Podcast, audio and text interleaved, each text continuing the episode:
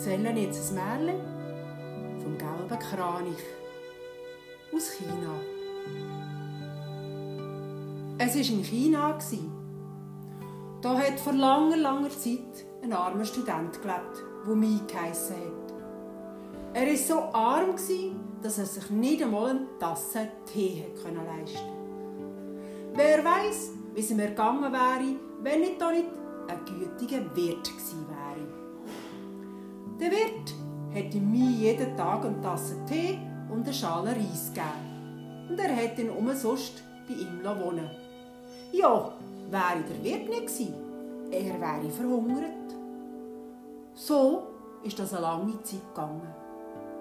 Doch eines an einem Tag hat der Student sein Bündel zusammengepackt. Los Wirt, ich muss fort und ich danke dir. Und ich kann dir deine grosse Güte nicht vergelten. Doch ich will dir etwas da lassen, vielleicht mehr wert ist, als was ich dir schulde. Und dann hat er ein Stück Kreide aus der Tasche gezogen, gelbe Kreide. Und damit hat er an die Wand der Teestube einen Kranich gemalt.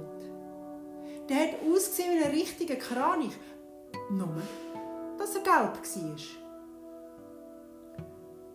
Der Kranich lohne ich hier wird. Wenn am Abend deine Teestube voll Menschen ist, dann klatschen alle miteinander dreimal in die Hände. Und der Kranich wird tanzen.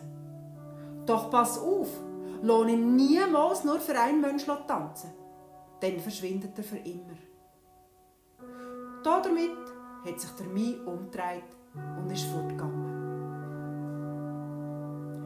Es ist Abend geworden, die Teestube war voller Menschen. Da hat der Wirt an die Worte des Studenten gedacht. Ich muss es einmal ausprobieren. Und er hat Gäste gebeten. Lohnt uns dreimal zusammen in die Hände klatschen. So. Und wirklich, der Kranich ist von der Wand abgestiegen. Er hat seine langen Flügel ausbreitet und ist durch die ganze Teestube getanzt.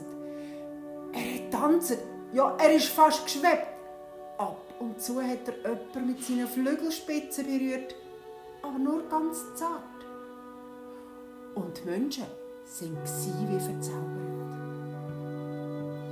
Wo der Kranich einmal rundherum war, hat er seine Flügel zusammengefaltet, ist wieder an die Wand gestiegen und dort geblieben. Die Leute sind mit offenen Mühlen gesessen und haben nicht glauben, was sie mit eigenen Augen gesehen haben. Doch dann haben sie es erzählt, ihren Freunden und Nachbarn. Die sind am nächsten Abend gekommen, um den Kranich zu tanzen. Bald hat sich das umgesprochen und die Teestube war jeden Abend voller Menschen. Von nahe und von weit sind sie gekommen, um das Wunder zu sehen. Bald ist der Wirt ein wohlhabender Mann geworden.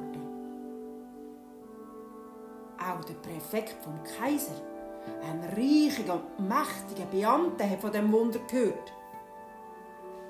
Einst ist er mit seinen Dienern in die Teestube gekommen. Wirt, dein Kranich soll auch für mich tanzen, nur für mich alleine. Und er hat seinen Diener befohlen, die anderen Gäste zur Teestube auszutreiben. Dann war er alleine mit dem Wirt. Er hat einen Beutel voll Gold auf den Tisch gelegt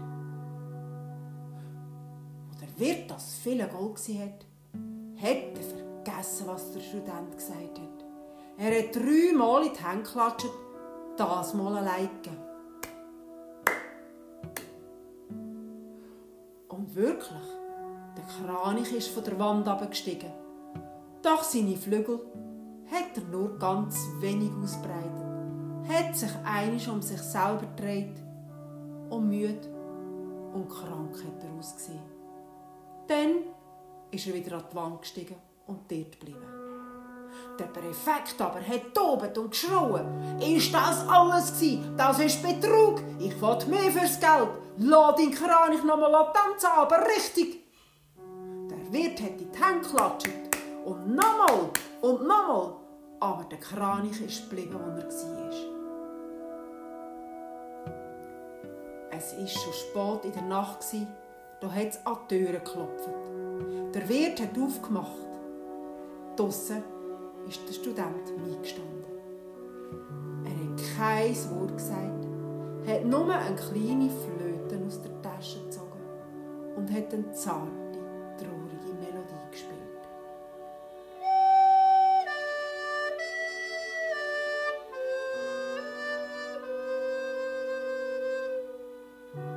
Er ist zur Wand gegangen, hat sich umgedreht und der Kranich ist abgestiegen und beide sind aus der Teestube rausgelaufen. In die dunkle Nacht, durch dunkle Gassen und Strassen, durch die Stadttor raus und niemand hat sie je wieder gesehen.